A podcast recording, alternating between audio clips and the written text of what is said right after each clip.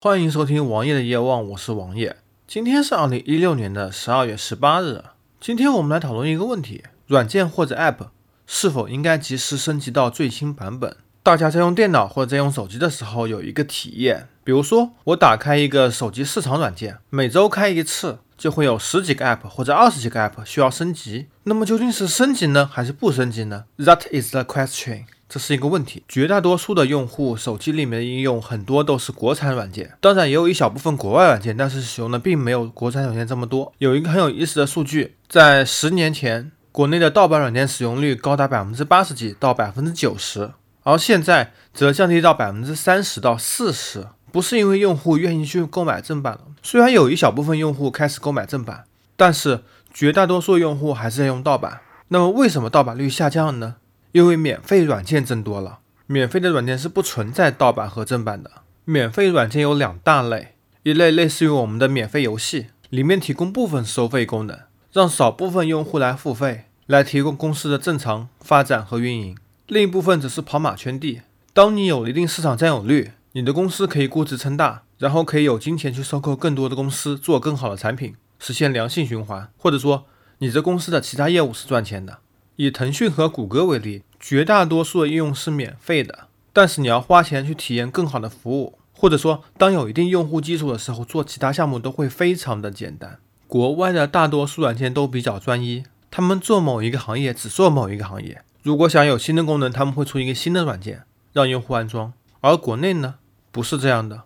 国内当一个软件有一定的市场占有率，它就会想方设法往里面加入新的功能。逼迫用户去使用它新的功能。以腾讯为例，QQ 上多了一些莫名其妙、不知所云的功能，而微信从一个社交软件开始变成了支付软件。有一个小道消息吧，还不能确认，说是微信支付的笔数达到了支付宝的六倍，金额也首度超过了支付宝。这也是支付宝开始做社交的主要原因之一。马云也很紧张，如果连支付宝都站不稳的话，那么阿里巴巴必定一落千丈。既然说到这里，那我们来说说看，到底我们的软件是否应该更新最新版本？王爷我是这么认为的：国内的软件如果更新的版本那些功能你不需要，你完完全全可以不更新，因为新版本占用了更多的内存，占用了更多的资源，除非有一些痛点功能，那你就不得不更新了。但是国外软件，国外大公司软件，请务必更新最新版本。国外的大多数软件在升级的时候，优先的是处理漏洞。他们会为了一个漏洞而发布新的版本，或者说新的补丁。他们可以连续几天出新版本，只为了修复一个或者两个漏洞，而不增加现有的功能。在不增加资源和降低用户体验基础上，这个升级是非常值得的。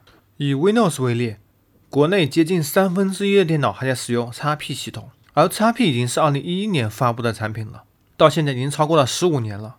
在十五年中，无论是电脑、电子技术，科技都进步了不知道多少。你想想看，十五年前一个能通话的手机，只有通话功能，也需要三千多人民币。而现在呢，一个带指纹的可以用的手机，四五百块就足够了。很多的国外软件在升级的时候都不需要升级成本的，却能大幅的提高你的使用效率、你的工作效率，或者说你生活的愉悦程度。OK，到这里有小白用户要问了。我不知道什么软件是否该升级到最新版本。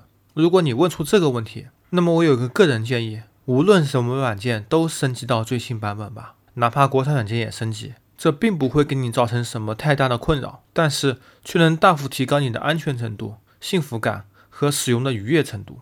在节目的最后，王爷还需要提醒一点：当一个软件有一个重大版本号的更新的时候，比如说，从四点五升级到了五点零，这个时候你就需要犹豫了。它的软件可能是以新构架写的，可能会存在一定的兼容问题，或者说一定的 bug。你可以不必当这些小白鼠，当测试成熟以后再进行升级。